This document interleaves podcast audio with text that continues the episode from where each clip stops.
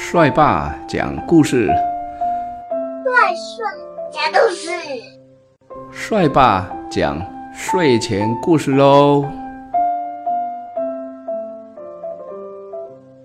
快乐王子与小燕子，今天是十一月十六号，在很久很久以前，有一只燕子，它连续飞了。七个国家，现在他体力不够了，决定留在原地休息一下。这只燕子现在飞到了巴黎，它找到了一个喷水池，可以一边喝水一边清理一下羽毛哦。喷水池的对面有一座高高的雕像，这雕像有一个名字。叫做快乐王子。快乐王子看起来金光闪闪，因为他的披风是用黄金做的，他的眼睛是蓝色的，是两颗明亮的蓝宝石做成的，手中的宝剑还闪烁着一颗红色的宝石哦。小燕子决定飞到。快乐王子的脚边休息一下，突然，咚咚，滴了一滴水，掉在燕子的头上。他抬头看了一下，奇怪，天上明明一朵云也没有，怎么会有一滴水呢？而且月光那么明亮，看起来也不像在下雨啊。嗯，怎么会有水滴下来呢？奇怪。巴黎的天气呢，实在是让人家猜不透。没过多久，又滴了一滴大水珠，咚一声，弄湿了燕子的羽毛。他想，既然在这个雕像底下会被水滴到，那还是换个地方吧。就在燕子打开翅膀要飞走的时候呢。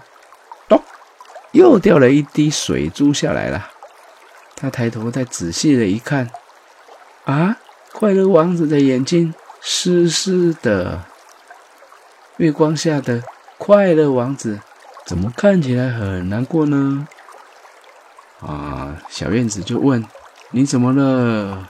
快乐王子说：“我住在这个城市里，看着很多有钱的人，吃的很好。”穿的很好，但是在很远的一个地方，有一间破破烂烂的房子，一个很穷很穷的妈妈，辛辛苦苦的帮别人缝衣服，灯光好暗好暗哦，她的手被针戳到了，好痛啊！她的儿子躺在床上发高烧。可是没有钱看病。快乐王子接着说：“燕子，燕子，你能帮我一个忙好吗？我是一个雕像，我没有办法离开这里。你帮我送一颗红宝石给那对母子好吗？”小燕子说：“但是我不喜欢小男孩啊。去年夏天。”我在河边喝水的时候呢，有一个粗鲁的男孩，老是往我身上丢石头，实在是太没礼貌了。哼！听了燕子的话，快乐王子呢很难过。小燕子哦，心里觉得不太忍心，便说：“好吧，我可以陪你一天，当你的邮差，帮你运送红宝石吧。”于是，燕子摘下了王子的红宝石，咻咻咻咻，很快的就飞到了母子家里。把任务完成以后，小燕子又飞回到快乐王子的身边，跟王子说：“虽然巴黎的天气很冷，不过我现在觉得很温暖哦。”快乐王子笑了，他跟燕子说。那是因为小燕子，你做了一件好事哟。第二天到了，快乐王子请求燕子再陪他一夜。只是呢，燕子的朋友还在等他。小燕子恐怕没有办法再待一天喽。快乐王子有一点伤心难过，因为在不远的阁楼里住着一位才华洋溢的作家。这位作家家徒四壁，很久没有好好吃一顿饭了，所以他的头发像稻草一样的干燥。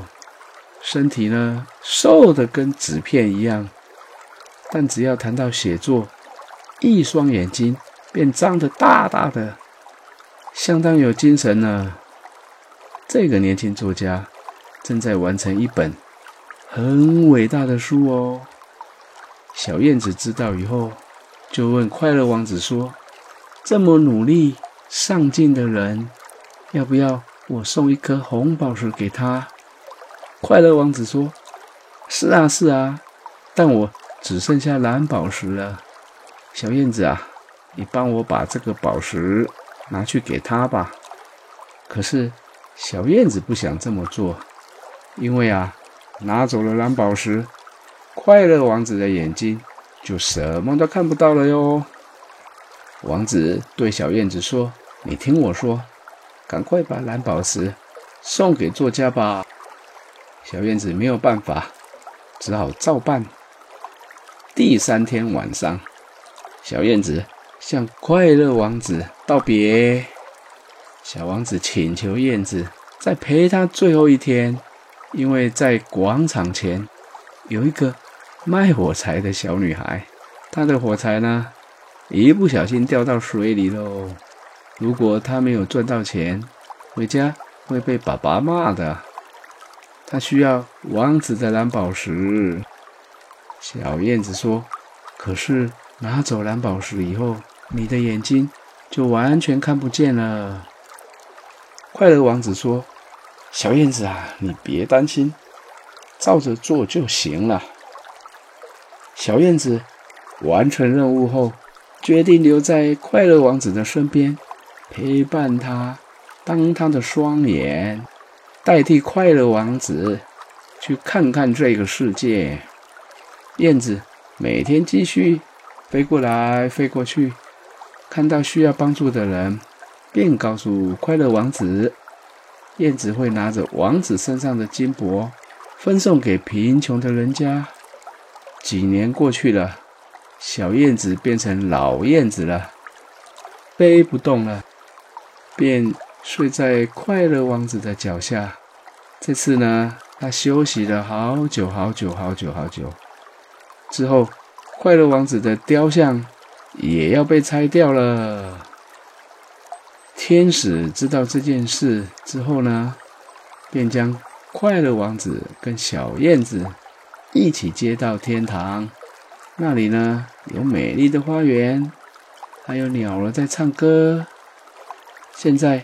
快乐王子跟小燕子仍然继续守护着城市，传送幸福和爱给大家。快乐王子与小燕子。